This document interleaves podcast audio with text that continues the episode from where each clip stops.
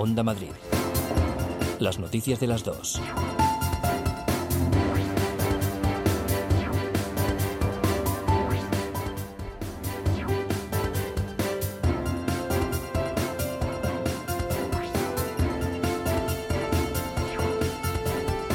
Muy buenas tardes. Eh, la Guardia Civil investiga el hallazgo de dos cadáveres en el Álamo. En las últimas horas, los agentes han encontrado el cuerpo de un hombre cuya muerte puede estar relacionada con una posible reyerta ocurrida la pasada noche tras la que se produjo un atropello mortal de una mujer y otra resultaba herida de gravedad.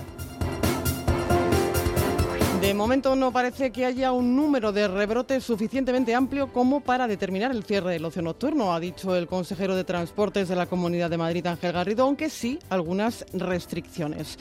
Recuerda a la comunidad que en la región hay menos rebrotes que en otras autonomías debido al comportamiento, dice, responsable de los madrileños. Aunque ayer, eso sí, se comunicaban dos nuevos, dos nuevos eh, focos, lo que eleva la cifra a 11 en total en nuestra región. Se da por hecho, no obstante, que nuestra región. Se da por hecho, no obstante, que habrá medidas más restrictivas a tenor, al menos de las palabras de Garrido y de las del portavoz de Ciudadanos, César Zafra, este último en Onda Madrid iremos viendo cómo evoluciona. De momento no parece que, haya habido un, número de rebrotes eh, suficientemente amplio e importante como para determinar que, eso sea así. Pero recuerdo que fuimos la, última eh, comunidad autónoma en, abrir el ocio nocturno. Yo creo que en eso fuimos muy responsables y funcionó muy bien. Eh, y la prueba es que, insisto, hasta la fecha tenemos menos rebrotes que en otras comunidades. Y si hubiera que volver a tomar alguna medida que, supusiera pues, la reducción de, ese ocio nocturno o incluso el cierre, desde luego lo haríamos. Lo primero, lo más importante es, es la salud, pero en este momento, digo afortunadamente, por el comportamiento de todos los mereños, vamos, vamos bien. Sigue allí, sigue, sigue en nuestra ciudad, sigue en toda nuestra comunidad y por lo tanto si vemos que hay algún punto o algún sector que por desgracia está teniendo más rebrotes, pues se tendrán que tomar medidas más, más severa. El sector de relación nocturno pide soluciones alternativas al posible cierre de locales por miedo a los rebrotes y a la expansión del coronavirus. Dionisio Lara, presidente de Noche Madrid, reclama no demonizar al sector y fijarse en la situación de Cataluña, donde después de cerrar los bares ha proliferado el botellón en las calles. Cerrar el ocio nocturno es invitar a la gente a que haga botellón, invitar a la, a la gente a las fiestas clandestinas, propiciar las fiestas de graduación desmadradas, es decir, un ocio sin control. Un ocio sin control que conlleva como consecuencia de ello también una dificultad a la hora de que aparezca un rebrote, porque no se nos olvide que rebrotes va a haber, incluso en el ocio perfectamente regulado y en cualquier actividad. Lo que hay que estar es preparados para tener una respuesta ágil y el Gobierno mantiene contactos eh, diplomáticos con el Reino Unido para excluir a las islas de la cuarentena a los viajeros implantada en el Reino Unido, una medida que ha golpeado al turismo y ha castigado por las medidas implantadas como consecuencia del aumento del número de contagiados. El Reino Unido es clave para el turismo español. En 2019 era el principal mercado emisor en llegadas con 18 millones de turistas. Reyes Maroto, ministra de Turismo. Sí hay conversaciones desde el fin de semana con las autoridades británicas para que efectivamente podamos cuanto antes eh, quitar estas cuarentenas a las islas. Eso no significa que la información que estamos trasladando al gobierno británico es del conjunto del territorio español. Como bien señalabais, hay territorios dentro de la península que están en una situación epidemiológica mejor que el Reino Unido. Es el lunes 27 de julio y hay más noticias titulares con Elena Rivas.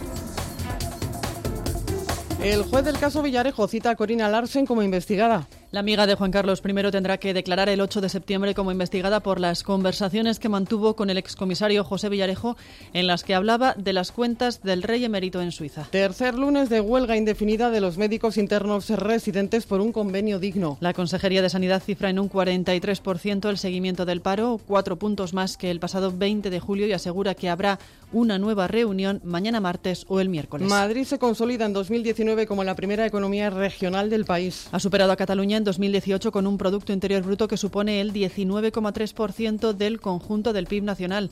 Madrid mantiene su posición de liderazgo como la región más rica por habitante, con cerca de 36.000 euros de PIB per cápita, un 36% más que la media nacional. El PSOE volvería a ganar las elecciones, según la última encuesta del CIS. Los socialistas aumentan su distancia con el PP hasta los 13 puntos. Los populares bajan en intención de voto casi dos puntos. Vox aumentaría siete décimas. Unidas Podemos seguiría siendo la tercera fuerza política, aunque aumentando un 5% y Ciudadanos apenas se mueve. Y en los deportes, octavo día del Fuenlabrada confinado en un hotel de A Coruña. Con 26 positivos por coronavirus en el equipo y esperando la resolución del Comité de Competición de la Federación, que podría dar por suspendido definitivamente el partido frente al Deportivo.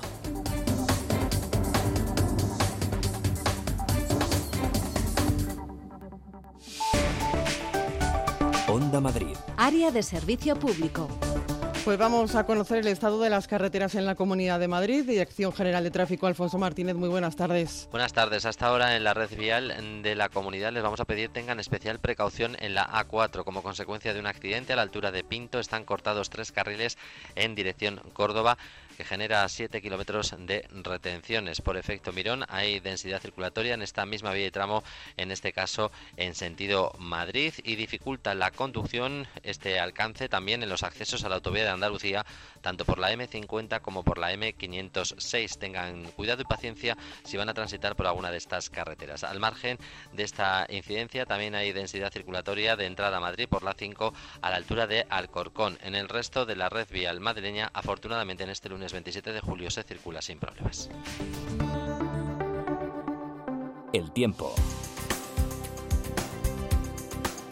El calor, que es lo que toca, por otro lado, por eh, el verano, en el mes de julio, en el que estamos ya casi terminando el mes. Vamos a saber qué nos espera en las próximas horas. Ainhoa González, buenas tardes. Buenas tardes. Tenemos ya aviso activado en toda la comunidad desde las 2 de la tarde hasta las 9 de la noche por calor, por unas temperaturas máximas que hoy ascienden y que nos van a llevar a valores de 40 grados en muchos puntos e incluso se podrían rebasar en algunas localidades, sobre todo hacia el corredor de Lenares y en el sur de la comunidad. En la sierra, aunque van van a ser inferiores, también elevados. Los registros se podrían alcanzar 37 y 38 grados en algunas localidades por debajo de los 1000 metros. Y mucha estabilidad, el sol nos va a acompañar, tendremos algo de nubosidad de evolución a partir de estas horas centrales de la jornada, principalmente hacia la sierra, pero de poca importancia. Y también tenemos algo de polvo en suspensión, calima, que nos enturbia un poco el ambiente. Situación muy estable que mañana continúa y eso sí, mañana descienden las temperaturas. Aún así seguiremos con aviso, eso sí, hoy es naranja, mañana será amarillo porque las máximas volverán a reflejar valores de 37 y 38 grados en algunos puntos. Son las 2 eh, de la tarde y 7 minutos. Aquí eh, continuamos con las noticias en la sintonía de Onda Madrid. Soy de Cercedilla y aquí sabemos de naturaleza. Por eso este verano te invito a pedalear por el Valle del Lozoya, a conocer el Parque Nacional Sierra de Guadarrama y el Alledo de Montejo a recorrer la senda del Genaro en el Atazar, a navegar en el pantano de San Juan, a hacer del surf en el río Alberche en Aldea del Fresno y a pasear por nuestras dehesas de Certedilla, claro. Estas vacaciones, la naturaleza de Madrid nos está esperando. Vamos a disfrutarla, porque juntos somos un mejor Madrid. Comunidad de Madrid. Somos como tú. Por eso nos despertamos contigo. Aquí en Madrid despierta. Esto es Onda Madrid. Buenos días familia. Te ponemos al día con la mejor información. En Onda Madrid, en Buenos días Madrid, estamos contando noticias. Titulares de la prensa digital ahora mismo. Lo realmente importante, oyentes del enfoque, es que avanzamos y Te acompañamos con las mejores historias. Bueno, pues para ayudar a todas estas personas ha nacido un proyecto que se llama Compartiendo la Soledad. Es, escritor, es dibujante, es eh, una persona muy especial. Vivimos contigo la emoción del deporte. Empezamos la campaña, lo damos todo. Es el momento de agradecer. De vuelta a los entrenamientos, muy contento de poder volver a jugar a tenis. Hay que pensar positivo porque tenemos la suerte de volver a trabajar, a estar, a estar aquí en campo. En Onda Madrid somos como tú. Seaside Collection. En Gran Canaria y Lanzarote, hoteles a solo unos pasos de la playa. Disfrute del servicio y la atención más esmerada que pueda soñar. Unas instalaciones de primer nivel, junto a una cuidada gastronomía, convertirán su estancia en una experiencia inolvidable. Conózcanos Seaside Collection. ¿Por qué conformarse con menos? Nunca antes ha sido tan fácil anunciarse en la radio. En Onda Madrid Queremos tenerte con nosotros. Y en estos tiempos todos tenemos que echarnos una mano. Por eso te ofrecemos llegar a tus clientes de la forma más sencilla y barata. Anúnciate en Onda Madrid, en la radio de todos los madrileños. Nos adaptamos a tus necesidades. No lo dudes y ponte en contacto con nosotros.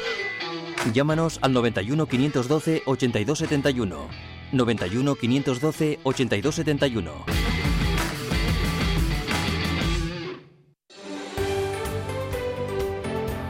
Onda Madrid cede gratuitamente este espacio publicitario.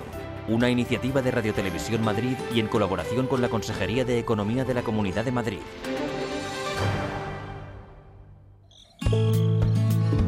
Aprovecha el verano. En Tok Tok Idiomas te ofrecemos cursos intensivos presenciales para grupos reducidos y en online con un 20% de descuento si eres amigo de Telemadrid o de Onda Madrid.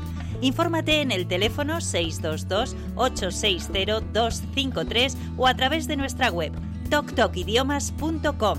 Tu oportunidad para aprender idiomas.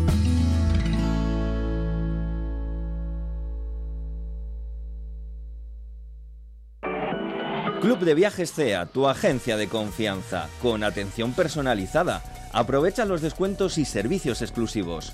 Contacta con nosotros 91 557 6808. Entra en nuestra web clubceaviajes.com. Viajes CEA, te esperamos en Almagro 31. Onda Madrid. Las noticias de las dos.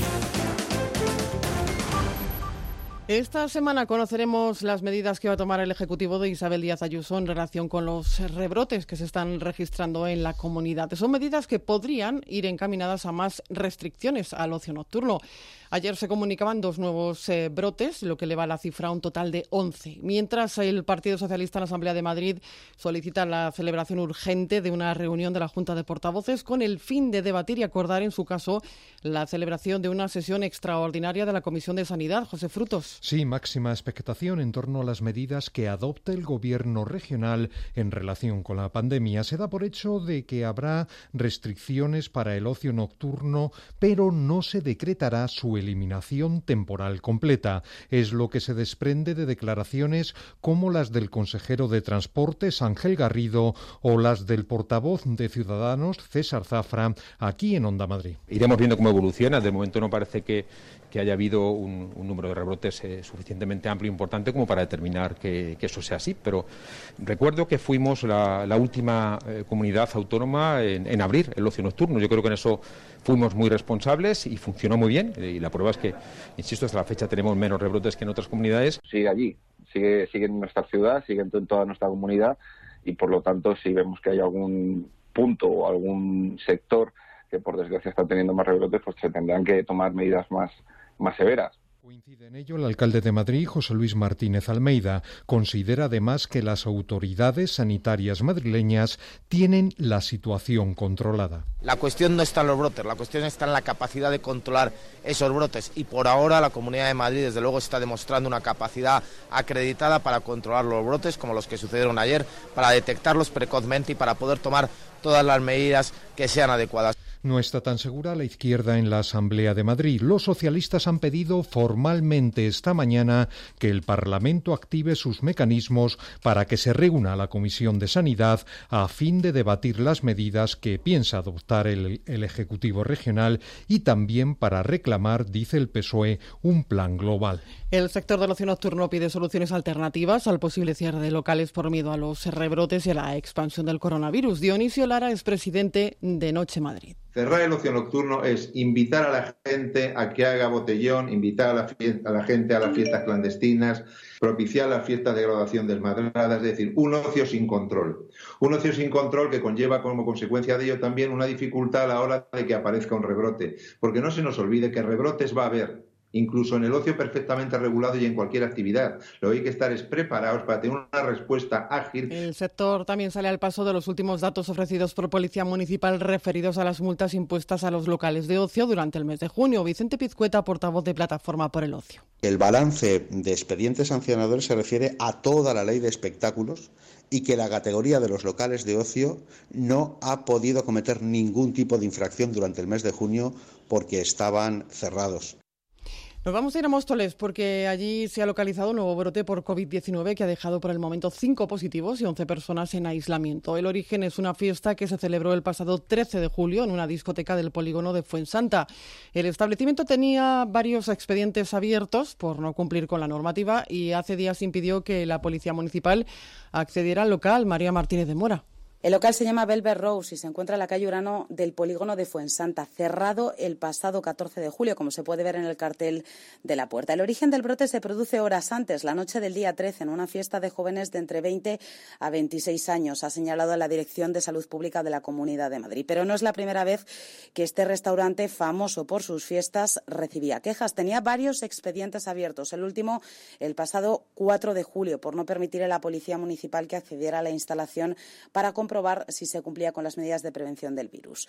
Los agentes levantaron acta y el Ejecutivo local pidió a la Comunidad de Madrid el cierre urgente del local, pero no se hizo, han señalado fuentes municipales. Al parecer, varias personas del equipo del restaurante podrían haber dado positivo por COVID-19. La alcaldesa mostoleña Noelia Pose ha pedido a la presidenta regional Isabel Díaz Ayuso que tome más medidas para evitar los contagios y más rastreadores para atajar la expansión del virus. Los médicos internos de residentes, los MIR, han vuelto a salir a la calle para transmitir a la Consejería de Sanidad que no pararán hasta que se logre un acuerdo para la firma de un convenio colectivo. Es una continuación de las acciones llevadas a cabo el pasado lunes 13 de julio, cuando el comité anunció, Ángel García, una huelga programada de 24 horas los lunes. Sí, cientos de médicos residentes madrileños han vuelto a salir a la calle a reivindicar un convenio colectivo que les dé condiciones laborales dignas.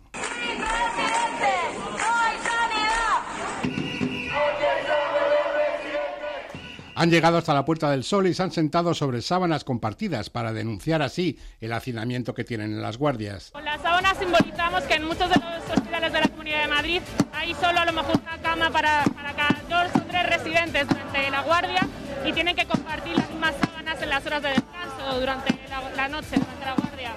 Y con jornadas interminables y sin descanso regulado. Después de las guardias de 24 horas se les obliga a seguir trabajando, ya sea pasando planta o incluso en quirófano, y eso obviamente pone en riesgo la salud de los pacientes. Se sienten simple mano de obra barata, como explica Seila Justo, portavoz del sindicato AMITS. La paga extra del residente está recortada en un 50%, pues el salario básico son 1.000 euros y bueno, pues se va reforzando un poco con las guardias, pero bueno, a base de trabajar 60 horas semanales fácil y aseguran que no van a parar hasta que la Comunidad de Madrid se digne a negociar. En serio, por ello han ampliado la convocatoria de, huelga en agosto con paros los lunes y martes entre las 8 y las 15 horas y en las guardias todos los días de la semana. Bueno, pues la Consejería de Sanidad ha cifrado en un casi 43% el seguimiento de este tercer lunes de huelga de los MIR. Son cuatro puntos más que el pasado 20 de julio. Asegura que habrá una nueva reunión en los próximos días. Más cosas, el Colegio Oficial de Enfermería de Madrid ha querido reconocer a sus profesionales por la labor que realizaron durante los meses más duros de la pandemia. Lo han hecho a través de un vídeo y dando voz a las enfermeras del Hospital Severo Ochoa, que han relatado en primera persona cómo vivieron esos momentos de saturación asistencial y de incertidumbre. Cristina Espina. Y es que precisamente este hospital fue uno de los que mayor presión asistencial padeció durante el pico más alto de la incidencia por el coronavirus, con una saturación que en el servicio de urgencias llegó a triplicar su capacidad. De esta situación, lo peor, según Nuria Santiago, enfermera de la UCI, y Tatiana Neila, supervisora de quirófano, fue la sensación de miedo y la avalancha de pacientes. Lo más duro, la avalancha de pacientes graves, muy malitos, en poco tiempo. Sin pensarlo, nos vimos desbordados con muchos pacientes que necesitaban intubación. La sensación de inseguridad, la sensación de miedo en los usuarios y en los profesionales. Una situación que les ha obligado a aprender sobre la marcha. Aprendiendo a marchas forzadas determinadas cosas, haciendo turnos insufribles, trabajando con unos equipos muy pesados de llevar durante siete horas seguidas. Esperan que el vídeo sirva también para concienciar a todos y poner las medidas adecuadas frente a los rebrotes. Con él, el Colegio Oficial de Enfermería de Madrid eh, quiere dar las gracias a los miles de profesionales que han realizado y que siguen realizando un trabajo, dicen, intachable frente al COVID-19. De los rebrotes seguimos hablando porque casi tres 300 eh, rebrotes de coronavirus hay abiertos en todo el territorio nacional, hay detectados. El más preocupante es el de Cataluña, Julio César Cobos. Preocupa el turismo y la salud. En España siguen activos casi 300 focos. En Cataluña la situación es extrema. Con el ocio nocturno cerrado, el gobierno catalán llama a la responsabilidad de la población, una situación que el presidente de la Generalitat ha calificado como crítica. Dice Kim Torra que estamos ante los 10 días más importantes del verano y advierte que habrá medidas más restrictivas si no se controla la situación. Los contagios allí se sitúan en pacientes que tienen ahora mismo 37 años de media.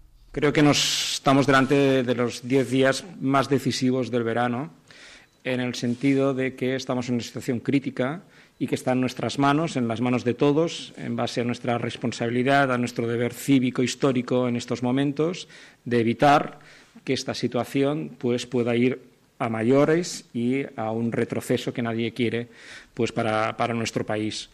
No se descarta el confinamiento de Cataluña y estaría dentro de las competencias autonómicas, según la presidenta del Partido Socialista y senadora Cristina Narbona. Esto que en estos momentos, como sabe, está eh, dentro del autogobierno y de sus capacidades, incluso llevar a cabo confinamientos eh, de parte de su territorio. Donde se ha descartado el confinamiento es en Zaragoza, a pesar de los 738 casos notificados este fin de semana. El presidente de Aragón, Javier Lambán, ha señalado que las consecuencias serían funestas si se confina la capital. Eh, sería eh, absolutamente eh, letal para la economía aragonesa. Este es el motor cultural y económico de la comunidad. En Zaragoza los contagios tienen subidas y bajadas diarias. Con más de 700.000 habitantes en la capital Maña se ha destinado una sala multiusos del auditorio de esta ciudad con 100 camas para acoger a personas asintomáticas. Y en Murcia siguen todavía los retrocesos y no se descarta que Lorca y Mazarrón vuelvan a la fase 1 si no mejora la situación en 48 horas. La región registra 44 positivos más en el último día y la cifra de activos sube hasta los 460. Lorca y Mazarrón podrían tener relación con el brote de Totana. Más cosas, el Gobierno mantiene contactos diplomáticos con el Reino Unido para excluir a las islas de la cuarentena a los viajeros implantada en el Reino Unido. Es una medida que ha golpeado el turismo, ya castigado por las medidas implantadas como consecuencia del aumento del número de contagiados. El Reino Unido es clave para el turismo español. En 2019 era el principal mercado emisor en llegadas, con 18 millones de turistas, Noelia Ontoria. Sí, los turistas de Reino Unido son los que más gastan en España, por lo que la decisión del gobierno de Boris Johnson supone la puntilla para este sector. La presidenta de Baleares, Francina Armengol, no entiende la medida. En Baleares tenemos ocho uh, por 100.000 habitantes, Canarias está en 5,8, España está en 37, Reino Unido en 14,5. Entonces yo no veo la razón ninguna para que aquí no pueda venir un turista británico y esté en condiciones de, diría, mayor seguridad incluso que está en su casa. El presidente valenciano Chimo Puig cree que la cuarentena de 14 días para los que viajen desde España no tiene justificación epidemiológica y espera que España pueda convencer a los británicos para no aplicarla en el aeropuerto alicantino de La Let. A la comunidad valenciana le afecta especialmente la decisión de la turoperadora TUI de cancelar todos sus vuelos con la península hasta el 9 de agosto. El gobierno trabaja para revertir, revertir esta situación. La vicepresidenta primera Carmen Calvo se ha mostrado sorprendida por la decisión del gobierno británico tomada el sábado por la noche sin previo aviso ni conversaciones con el Ejecutivo español y sin tener en cuenta las diferencias dentro de España. España no está, desde luego, ni de lejos en peores condiciones que otros países de Europa. Así que nos parece que queda mucho por hablar con el Reino Unido. Reyes Maroto, ministra de Turismo, se mostraba hoy confiada en que en las próximas horas, entre hoy y mañana, se pueda salvar la temporada, al menos para Canarias y Baleares, pero el embajador británico en España, Hugh Elliot, daba largas. Hemos recibido esa solicitud de parte de las autoridades españolas Um, pero hoy por hoy no puedo decir más. La cuarentena no va a afectar a los jugadores del Real Madrid que viajan a Manchester la próxima semana para jugar la vuelta de los octavos de la Champions. Están dentro de las excepciones marcadas por el Reino Unido. Nos hemos trasladado hasta el aeropuerto de Adolfo Suárez, Madrid Barajas, para conocer cómo reaccionan, cómo lo están haciendo los viajeros que piensan volar a Gran Bretaña y a los que vienen. Unidad móvil de Onda Madrid, Jesús Clemente. Tan solo seis aviones vuelan hoy desde este aeropuerto con destino Reino Unido y muchos con asientos que estaban vendidos hasta que sus ocupantes se han enterado de la cuarentena británica. Unos se lo toman con humor. tener paciencia, llevarme alguna consola y y descargarme muchas series de, de, internet. Pero el cabreo reina en la mayoría. Me quedo en casa y todo estaba 14 días allí. ¿Cuánto se tiene que alargar mi estancia para que empiece a disfrutar el viaje? Desde luego lo anulo. Porque no me las voy a pasar metida en un hotel, para eso me quedo en mi casa. Yo creo porque para ir dos semanas, que igual luego ya tienes que volver por temas de trabajo y tal, pues quedarte en un hotel, pues te quedas en España. La cuarentena británica trastoca a los viajeros en ambos sentidos. Hasta los comprensivos británicos que regresan para estar 14 días en cuarentena se enfadan, claro. Deberían haberlo dicho antes. Han avisado a la gente en el último momento, aunque entiendo que la seguridad es lo primero. Veremos cuántos de esos 18 millones de turistas británicos que nos visitaron en 2019 repiten este año en España. Y el juez Manuel García Castellón ha imputado a Corina Larsen y la ha citado el 8 de septiembre en la pieza donde investiga las grabaciones de las conversaciones que mantuvo con el excomisario José Villarejo, en las que ésta hablaba de las cuentas del rey emérito en Suiza. El magistrado de la Audiencia Nacional ha acordado la reapertura de esta pieza denominada Carol y que es eh, la número 5 del caso Villarejo, donde investiga esas supuestas grabaciones y también ha llamado a declarar como imputados a Villarejo, a su socio Rafael Redondo y al expresidente de Telefónica, Juan Vilayonga. Onda Madrid. Las noticias de las dos. La crónica de sucesos de hoy nos lleva hasta el Álamo durante una, donde una reyerta ha finalizado con dos personas muertas y una tercera herida grave. La pelea, según ha explicado el ayuntamiento, se originó tras una fiesta en la que participaban dos clanes gitanos, uno de Madrid y otro de Navalcarnero, en la que se produjo un desacuerdo que acabó en una gran reyerta. La exclusiva la ha dado nuestro compañero de Telemadrid, Roberto Gómez. Todo arrancó a las 12 de la noche en un restaurante del Álamo cuando estallaba una reyerta entre dos grupos familiares con unos 50 participantes por cada lado. Tuvo que intervenir la Guardia Civil y la policía local que identificaba a varias de estas personas. Algunos de ellos resultaron heridos y fueron por sus propios medios al Hospital Rey Juan Carlos. Esta mañana una de las familias ha denunciado la desaparición de tres de sus miembros. A las 8 en la carretera un vecino se encontraba con una de las mujeres malherida y a pocos metros en una zanja a otra fallecida. Al cabo de un par de horas encontraban muerto al tercer desaparecido, un varón. La principal hipótesis es que huyeran anoche de la reyerta y un vehículo del grupo familiar rival les atropellase. Investiga la Guardia Civil. El Ministerio del Interior ha presentado los datos del primer informe integral sobre delitos de seguridad vial y su incidencia en el ámbito penitenciario. Ahora mismo hay 1.159 personas en la cárcel por delitos contra la seguridad vial y 24.000 más están condenadas a trabajos en beneficio de la sociedad. Los condenados por estos delitos contra la seguridad vial suponen ahora mismo el 2,3% de toda la población reclusa española. Ángel Luis Ortiz es el secretario general de instituciones penitenciarias. De las 26 personas en prisión hay 24 españoles y dos extranjeros. Por homicidios, como conducir en sentido contrario, terminando por colisionar contra otro vehículo y causando la muerte del conductor y del acompañante, o han conducido bajo la influencia de vías alcohólicas y han causado la muerte a un tercero que nada tenía que ver en el hecho. 486 personas evitaron el ingreso con programas de reinserción y 24.000 más fueron condenadas a trabajos en beneficio de la sociedad. Fernando Grande Marlasca es el ministro del Interior. Nuestra convivencia vial es manifiestamente mejorable. Las infracciones de circulación con relevancia penal representan ya 30% de la actividad anual del Ministerio Fiscal.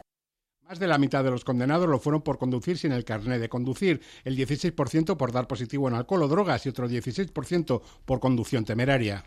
El PSOE volvería a ganar las elecciones. Según el CIS, crecería tres décimas con respecto al último sondeo de julio. Aumentarían su ventaja sobre los populares hasta en 13 puntos si es que el Partido Popular sufre una caída importante. Flor Carazo. Un 32,4% de los votos conseguiría el PSOE, tres décimas más. El, PP retrocedería 1,8 puntos hasta el 19,4%.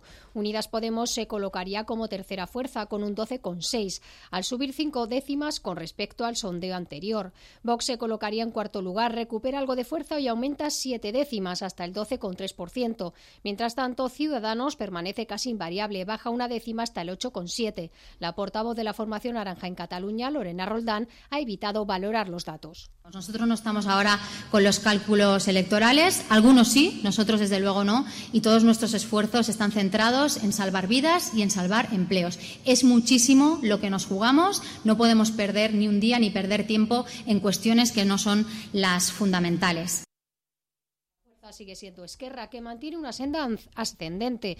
Le sigue Junts per Cat, con dos décimas menos. También cae el PNV, mientras que Bildu crece ligeramente. Más País y Compromís experimenta una importante subida al pasar del 0,9 al 1,6. Apenas hay cambio en el resto de partidos minoritarios. 40 aniversario, 40 aniversario, 40 años han cumplido de la publicación de Back in Black, el álbum más vendido en la larga historia discográfica de eh, ACDC, su séptimo trabajo y una de las cumbres del rock duro de todos los tiempos.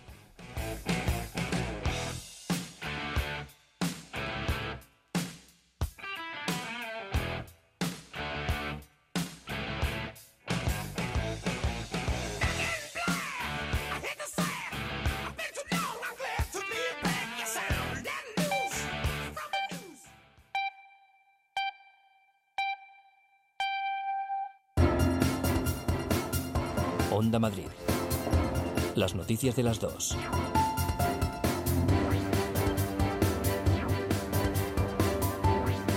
Vamos con el resumen de lo más destacado de la jornada y comenzamos con lo último, una última hora que acabamos de conocer y es que el Tribunal Superior de Justicia de Madrid ha anulado Madrid Central por defectos formales al considerar que no se cumplió con el trámite esencial de información pública y con la imprescindible memoria económica previa a la aprobación de la ordenanza. Como les decimos, el Tribunal Superior de Justicia ha anulado Madrid Central por defectos formales. Repasamos más cosas con Elena Rivas, hallados dos cadáveres en la cuneta de una carretera de El Álamo junto a una joven gravemente herida. La Guardia Civil cree que el origen fue una reyerta originada anoche entre dos clanes rivales después de una fiesta. Uno de los cadáveres de un hombre fue encontrado oculto entre la maleza, el otro es de una mujer con signos de haber sido atropellada y hay una segunda mujer de 18 años gravemente herida. Juan Carlos Ruiz, oficial jefe de la policía local.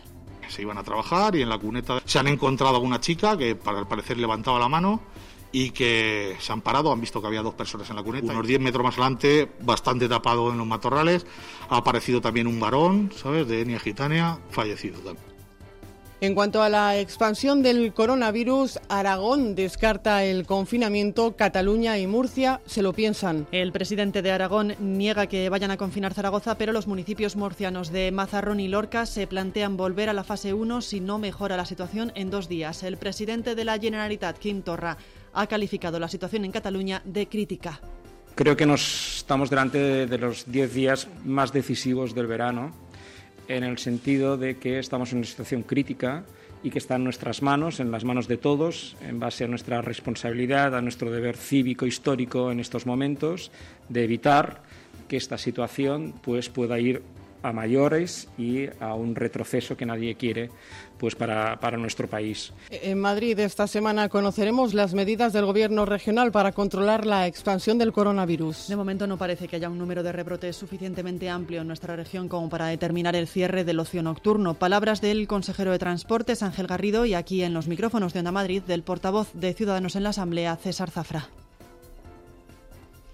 Más cosas. El Gobierno central negocia con el Reino Unido excluir a algunos territorios de la cuarentena a los viajeros. El Ejecutivo está negociando crear corredores seguros eh, no solo para Canarias y Baleares, sino también para otras zonas de España en la que hay menos rebrotes. Reyes Maroto, ministra de Turismo, se ha mostrado optimista. No depende solo del Gobierno de España, depende de la decisión que tiene que tomar el gabinete eh, que tiene el Gobierno británico y lo importante es que hay voluntad por parte de los dos gobiernos, que se está trabajando eh, de forma acelerada y esperamos poder dar muy pronto eh, esa buena noticia que todos esperamos. Que nos permitan tener unas condiciones laborales. El juez del caso Villarejo cita a Corina Larsen como investigada. La amiga de Juan Carlos I tendrá que declarar el 8 de septiembre como investigada por las conversaciones que mantuvo con el excomisario José Villarejo en las que hablaba de las cuentas del rey emérito en Suiza. Son las 2 eh, y 33 minutos. Eh, vamos a ir eh, ahora con más cosas de la actualidad. Onda Madrid. Deportes. La actualidad deportiva con Carlos Sánchez Dulas. Buenas tardes. ¿Qué tal, Marta? Buenas tardes. Actualizamos la situación sanitaria y deportiva del Fuenlabrada. 26 positivos, 18 en Coruña confinados, 8 aquí en Madrid, ya octavo día de confinamiento en Galicia, pendientes de la resolución del comité de competición entre mañana y pasado para dilucidar si se suspende definitivamente el partido entre el Deportivo y el Fuenlabrada. El Fuenlabrada ya asume que ya no va a jugar más esta temporada en Segunda División y que no va a tener la opción de luchar por ascender a Primera a partir partir de las eliminatorias por el eh, playoff. Así que esa es la situación del Fuenlabrada. Regresa a la competición en agosto con el Real Madrid y Atlético de Madrid en la Champions, con el Getafe en la Europa League y vamos calentando para celebraciones. Por ejemplo, una low cost en Turín, Juventus, campeón de Italia. No había mucha gente en la calle, pero sí más eh, ánimo en el vestuario de Aston Villa con Pepe Reina, cerveza en mano, bailando la mamba. Ánimo para el Fuenlabrada y para Real Madrid, Atlético de Madrid y Getafe, que en agosto comienzan a competir. Gracias, Carlos. Y nuestra agenda de cultura con Alberto Pascual. Nos subimos todos al coche y nos vamos hasta el autocine de Madrid Race. A partir de las 10 y cuarto de la noche tienen una cita con Scooby-Doo. ¿Quieren saber cómo conoció a su fiel amigo Shaggy? ¡Oh, oh! Está a punto de empezar. ¿Estás listo? ¡Listo! ¿Palomitas? Con mantequilla. ¿Nachos? Con queso. ¿Tarta parrilla con pajita de regaliz rojo? ¡Aquí! Esta nueva aventura protagonizada por el popular, carismático y parlante perro gran danés Scooby es una historia de orígenes sobre la peculiar pandilla que investiga sucesos paranormales. En esta ocasión tendrán que resolver su misterio más desafiante hasta la fecha. ¿Te has dado cuenta de dónde estamos? No.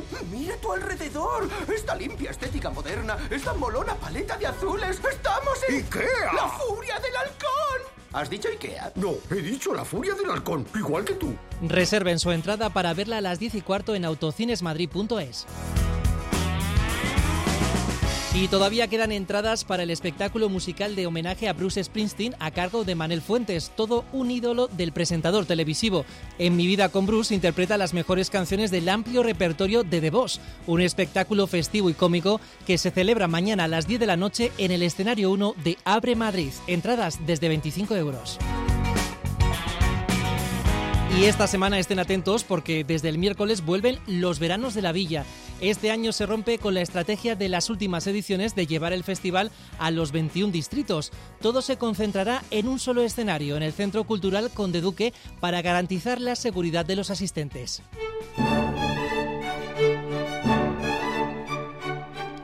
Será la Compañía Nacional de Danza la que inaugure estos veranos de la villa tan peculiares. Primera actuación en Madrid tras el confinamiento. Las ganas pueden a los nervios. Joaquín de Luz es el director encargado de este espectáculo y vienen a darlo todo para llegar al público. El espectáculo, mientras va avanzando, pues, pues tiene más, contexto de, de, hemos vuelto la alegría de que hemos vuelto, pero también esa idea de, de unión y de, y de comunidad. Para mí un bailarín que te llega es el que, el que se desnuda ante el público, ¿no? el que deja a un lado la técnica y la potencia física y puede, puede ser libre en el escenario. Este año los veranos contarán con una fila sanitaria, ocho asientos gratuitos para trabajadores de la sanidad por función en todos los espectáculos del patio central. Si quieren adquirir una entrada pueden hacerlo en su página web en veranosdelavilla.com. Que lo disfruten. Pues eh, hasta aquí las eh, noticias eh, de las 2 de la tarde en la sintonía de Madrid. Enseguida se van a quedar con historias de Madrid y con Begoña Torno.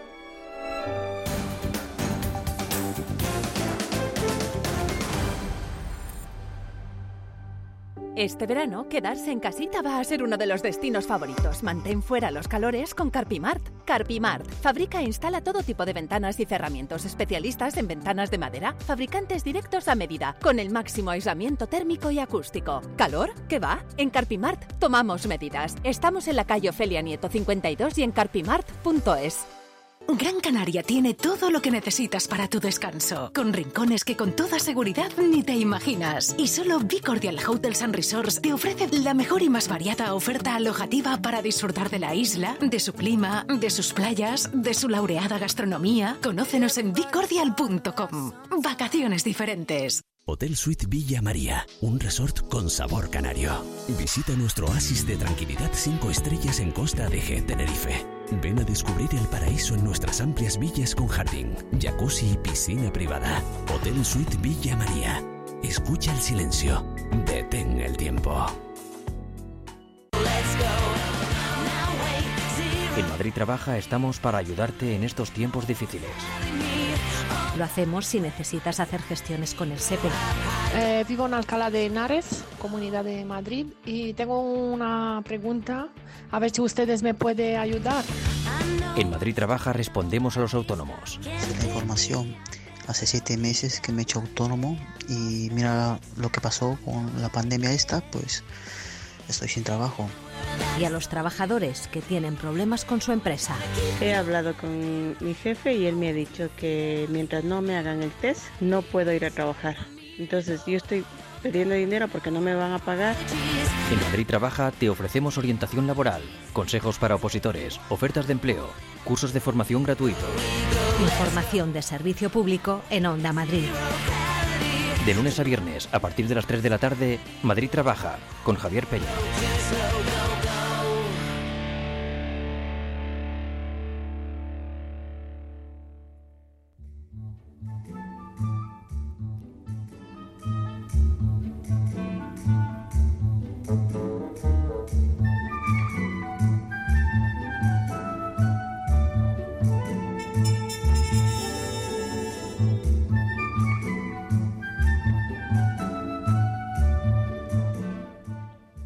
Esta sintonía siempre nos lleva a un Madrid que muchos no hemos conocido. Algunas cosas sí, ¿eh? porque Antonio Castro, cronista de la Villa de Madrid, hay veces que cuentas cosas que yo, por ejemplo, sí recuerdo. ¿Eh? ¿Por Hay- ejemplo? hay- hay lugar- pues no lo sé ahora mismo, cuando hablaste, por ejemplo, del viaducto Ajá. o cuando hablabas de- del escalestric de, de- de Atocha, yo eso sí lo he vivido, he pasado claro. por ahí, por el coche. Y hoy, si has hecho los deberes, que yo sé que sí, porque es muy cumplidor, vas a hablar de un lugar que todos conocemos. Naturalmente, el sitio del Buen Retiro, el Parque del Retiro. Ese extraordinario pulmón verde en el corazón de una ciudad de 3 millones y medio de habitantes. Es algo que es muy habitual en las grandes ciudades. No olvidemos, por ejemplo, eh, Berlín tiene su Tiergarten en el centro de, la ciudad, el Hyde Park londinense, el Central Park de, de Nueva York, o sea, bueno, el Bois de Boulogne en París. Está un poquito más eh, a desmano el Bois de Boulogne, pero yo creo que sí que está dentro del, del Gran París. O sea que no somos una excepción, aunque posiblemente sí somos la excepción en tener dos grandes pulmones mm, prácticamente en el centro, porque la Casa de Campo también se ha quedado ya casi casi en el centro de, la ciudad. Este, este sitio del Buen Retiro eh, tiene su propia historia y su desarrollo desde hace casi 400 años. Y creo que es oportuno pues, hablar un poquito de, él porque estamos a menos de un mes de que comience oficialmente la primavera y va a ser el momento en el que el parque, como todos los jardines, comienza a, cobrar, a recobrar su vida y su esplendor. O sea que el origen del parque está entonces en el siglo XVII. En la primera mitad del siglo XVII. Entonces comenzó a proyectarse y lo que tenemos hoy es una pequeña parte de lo que fue una corte paralela a la del Alcázar. Lo que nos ha llegado es sobre todo el gran parque, el gran jardín, porque las edificaciones que se levantaron en el sitio del Buen Retiro prácticamente han desaparecido ya. O sea que mm, tenemos restos del antiguo esplendor. El, el origen realmente del Buen Retiro fue, fueron los Jerónimos porque gracias a este monasterio tenemos hoy lo que es este parque. Eh, o sea que primero fue el monasterio y después el retiro. A principio del siglo XVI, los reyes católicos concedieron permiso a la orden, para, a la orden de los Jerónimos, para construir su monasterio en las afueras de Madrid. En él, el rey tenía sus propios aposentos privados que fueron ampliados por orden de Felipe II. Se construyó entonces, adosado al ábside del, monasterio, eh, el que se denominó el cuarto real. Y precisamente la decisión de ampliar estas estancias reales fueron las que ya en el siglo XVII motivaron la construcción del Palacio del Buen Retiro, que proyectó el arquitecto Crescenzi, y que fue inaugurado en 1633 por el rey Felipe IV. En la década siguiente, el complejo real se ampliaría con la construcción del Salón de Baile, que hoy conocemos como Salón del Buen Retiro, y con el Coliseo, un gran teatro en el que se dieron espléndidas representaciones, eh, vedadas, como puede suponerse, al pueblo de Madrid. Hoy solo el Casón y el antiguo Salón del Reino, de ese antiguo Salón de Reinos, que fue Museo del Ejército y ahora va a renovarse concretamente, completamente, pues son los vestigios del esplendor de este conjunto palaciego. Por cierto que le fue muy útil a la monarquía porque al incendiarse el Alcázar en 1734, el viejo Palacio Real tuvo que trasladarse la corte a otro recinto y este no fue otro que el Palacio del Buen Retiro. Dices que se mantienen algunas construcciones, pero ¿cuándo desaparecieron las otras? Pues en, 18, en 1808 las tropas francesas fortificaron el Retiro para convertirlo en cuartel. Ahí comenzó la auténtica degradación. Repuesto en el trono Felipe VII, Fernando VII, se intentó reparar los daños producidos en los años anteriores y desde 1812 hasta 1919 la demolición de edificios fue imparable. Toda la zona del parque también había quedado prácticamente destruida, por lo que el actual retiro es consecuencia de los planes de ajardinamiento que se realizaron a partir de la segunda década de ese siglo XIX. Hay que recordar que en 1865 la reina Isabel II vendió al Estado una buena parte de la superficie del sitio, en la zona donde hoy se levanta el barrio de los Jerónimos. Eh, por cierto, hay unas ruinas, ya que estamos hablando de edificios, hay unas ruinas cerca de la puerta de O'Donnell de una ermita romántica que no pertenecen a las construcciones originales del retiro, aunque dentro del sitio del Buen Retiro hubo varias ermitas. Pero estas realmente son ruinas de una ermita, la de San Pelayo, que estaba en las afueras de Ávila y que datan del siglo XI.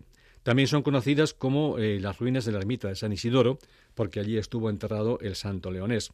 No sé las razones, no sé por qué razones, pero en 1896 estos restos fueron cedidos al Ayuntamiento de Madrid, quien decidió el 9 de marzo de ese año emplazarlos donde se encuentran actualmente. Fueron restaurados en 1999 y actualmente son uno de los grandes atractivos del parque. Oye, ¿y qué fue la China? Eh, hablando en propiedad, supongo que te refieres a la Real Fábrica de Porcelana del Buen Retiro, impulsada por Carlos III. Ya en Nápoles, antes de acceder al trono de España, había creado este rey eh, en Capodimonte una factoría para elaborar una delicada porcelana blanca, que sigue siendo muy, muy apreciada, la de Capodimonte. Y en 1760 abrió la que podríamos denominar sucursal en unas dependencias del Palacio del Buen Retiro. Esta porcelana fue conocida popularmente como de la China, y China pasó a denominarse la factoría madrileña, que tuvo una existencia muy corta. Solo subsistió hasta 1808, o sea que no llegó a cumplir ni el medio siglo. Qué poquito. Oye, ¿podían los madrileños de a pie, los madrileñitos medios, visitar el retiro en algún momento? Gracias a Carlos III, los madrileños pudieron comenzar a visitar este sitio desde 1767 bajo ciertas restricciones. Cuando se abrió al público, se habilitó una zona o se acotó una zona, conocida como el reservado, de acceso exclusivo para la realeza. Este reservado estaba en la esquina de las actuales calles O'Donnell y Menéndez Pelayo. Un siglo más tarde, en el último año del reinado de Isabel II, se inauguraron las barcas del retiro. El otro día hablaba de la inauguración de, de los Campos Elíseos Sí. y cómo eh, hubo unas barcas primero en la ría de aquel, de aquel campo. Pero en 1867 se inauguraron estas barcas del retiro. Y ya tras el derrocamiento de la reina, un año después, en 1868, el parque fue enteramente de los madrileños. Pues como ahora, porque está claro que el Parque del Retiro es propiedad exclusiva ¿no? del pueblo de Madrid. Efectivamente, hace casi siglo y medio que la propiedad del parque pasó de la corona al pueblo de Madrid. El 22 de julio de 1876, ya repuesta la monarquía, siendo rey Alfonso XII y presidente Cánovas del Castillo, el monarca firmó el traspaso de la propiedad del Estado al Ayuntamiento de Madrid. Seguramente así se evitó que siguiera perdiendo superficie, porque entre las condiciones del traslado, de este traspaso al ayuntamiento, estaba una que dice el ayuntamiento no podrá enajenar bajo ninguna circunstancia, en todo ni en parte, dicha posesión, y si solo se destina exclusivamente a esparcimiento, y sí podrá destinarlo exclusivamente a esparcimiento y recreo de los habitantes de Madrid, con la obligación de hacer en ellas, en las instalaciones, las mejoras convenientes, además de su conservación, pudiendo arrendar total o parcialmente los espectáculos y servicios correspondientes. Antonio, en otro programa te referiste al parque de diversiones que se conocía como Jardines del Buen Retiro. Sí, exactamente. Un parque con teatro y atracciones de todo tipo que ocupaba el terreno donde hoy se levanta el, el ayuntamiento, el Palacio de Telecomunicaciones, inaugurado hace 100 años. Esta construcción nos permite conocer que no se cumplieron a rajatabla las condiciones de cesión del retiro, porque esa zona estaba dentro del parque y obviamente dejó de pertenecer a él. El parque, los jardines del Buen Retiro, se abrieron en 1869 y estuvieron funcionando hasta 1904, cuando el comienzo de las obras del palacio era inminente. Entonces se arrasó todo lo que había allí, vegetación incluida, y comenzó a levantarse el Palacio de Comunicaciones. Como decía, eh, tras, el, tras el derrocamiento de Isabel II, el gobierno había traspasado a este Parque del Buen Retiro. En, eh, tras esta asunción por parte del ayuntamiento de la zona, en enero de 1869, la corporación anunció un ambicioso proyecto para restaurar el parque y convertirlo en un espacio para el disfrute de todos los madrileños. En el decreto de cesión, como citaba anteriormente, quedaba claro que el ayuntamiento no podía dedicar estos terrenos a la construcción de viviendas, aunque sí a espacios de recreo y diversión. El 26 de junio de 1869 ya se iniciaron las actividades artísticas en el nuevo escenario al aire libre. También se abrió la primera fonda en el parque.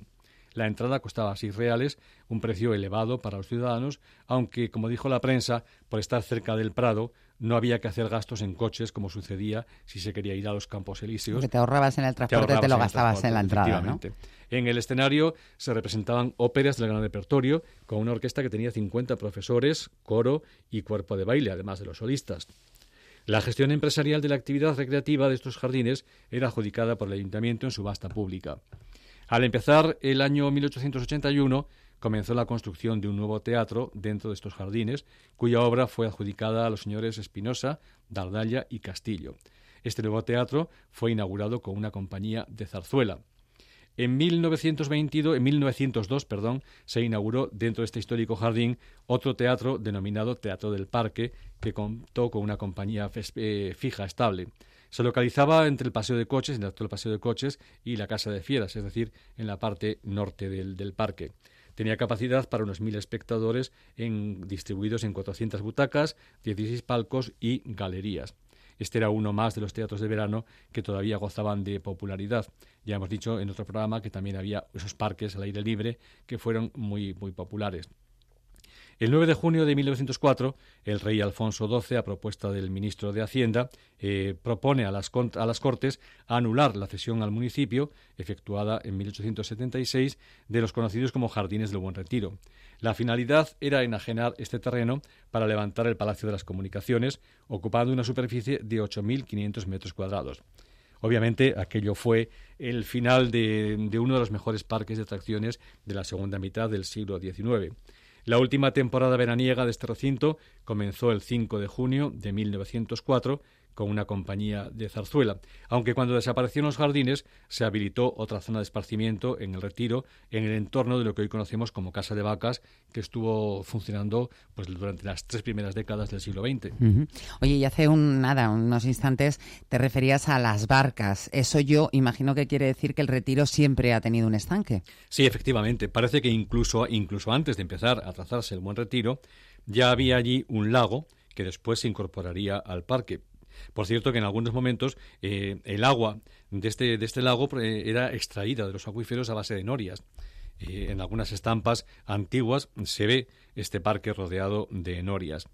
Así que desde sus primeros años este, este, parque tuvo un estanque, el estanque grande, en el que se celebraban las naumaquias, una recreación de unas espectaculares batallas navales. Como los romanos. sí, que creo, recordar que fue el candidato José Miguel Carmona, cuando aspiró a la alcaldía de Madrid, el que entre sus propuestas estaba la de recuperar estas naumaquias. No sé con qué finalidad realmente a estas alturas. pues sí. poder Habiendo cine, ¿no? Efectivamente, sí, sí. Y, ya, y ya, plataformas de estas de, espectáculos. Eh, por cierto, que, no, que no, fue una novedad porque ya en los años 50-60, pues también en el, en el estanque, en el entorno del, estanque, se celebraban algunos de los espectáculos de lo que fueron llamados los festivales de España. Eh, se hicieron montajes de óperas, sobre todo Tamayo, y algunas representaciones de ballet. O sea que esta idea de utilizar el entorno del parque no era nueva, aunque yo creo que se suspendieron porque realmente eh, suponían un peligro para el parque, una entrada de 2.000, 3.000 personas por la noche, pues era mm, poco conveniente para el, mantenimiento del parque. El actual embarcadero, volviendo al, lago, eh, data de 1926, porque el primero estaba donde hoy se levanta el monumento a Alfonso XII.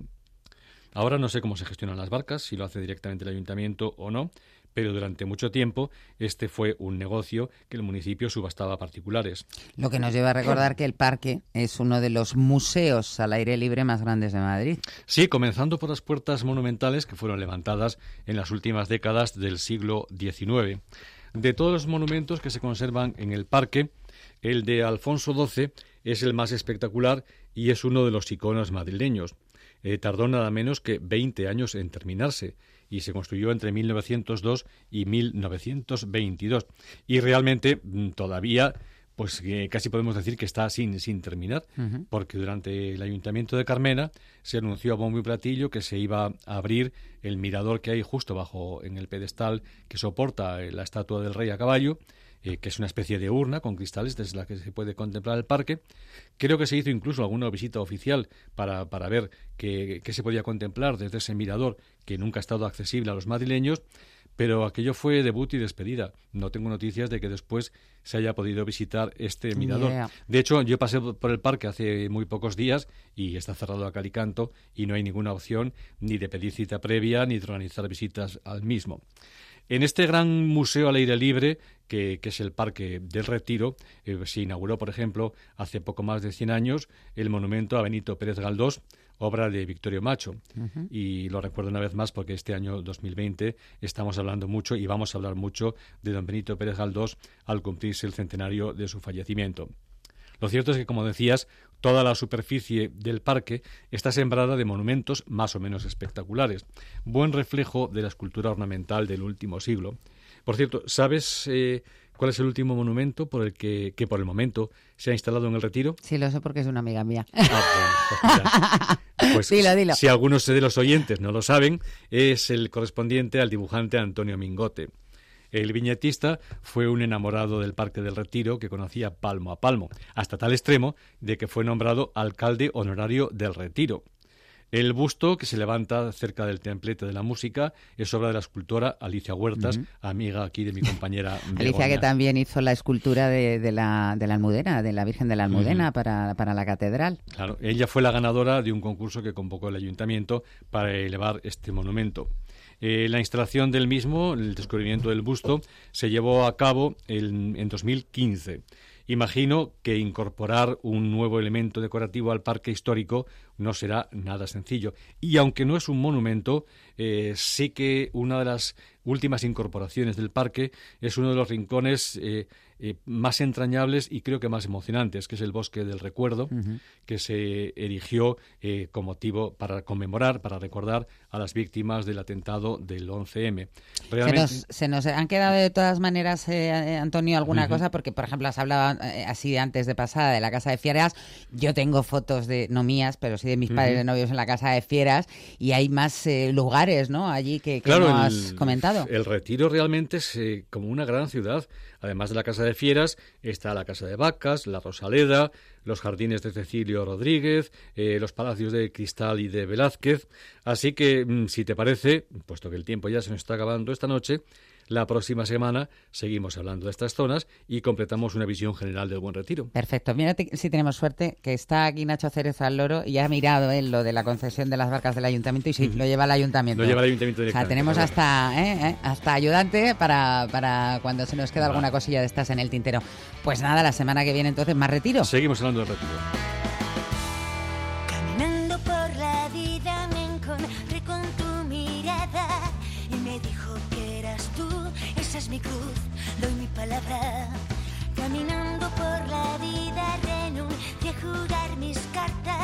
Me perdió el corazón y ahora mi voz es la que manda.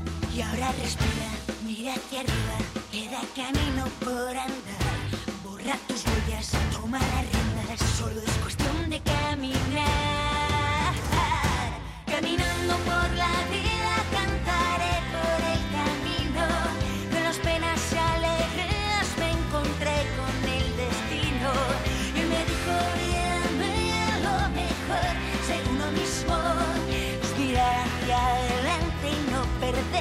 jamás el rumbo.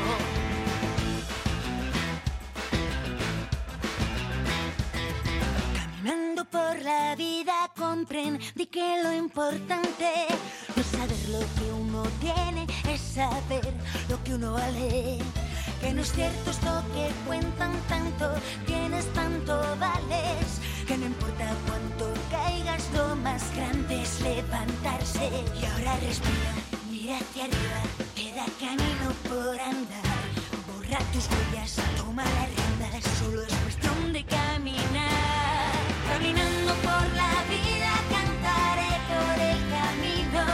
De las penas y alegrías me encontré con el destino. Y él me dijo, lo mejor, ser uno mismo.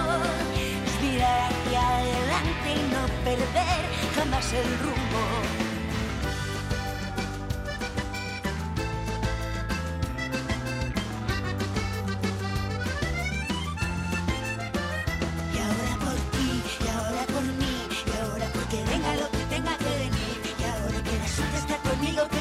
mi camino, yo te digo, olvida todo lo que importa ser feliz. Caminando por la vida.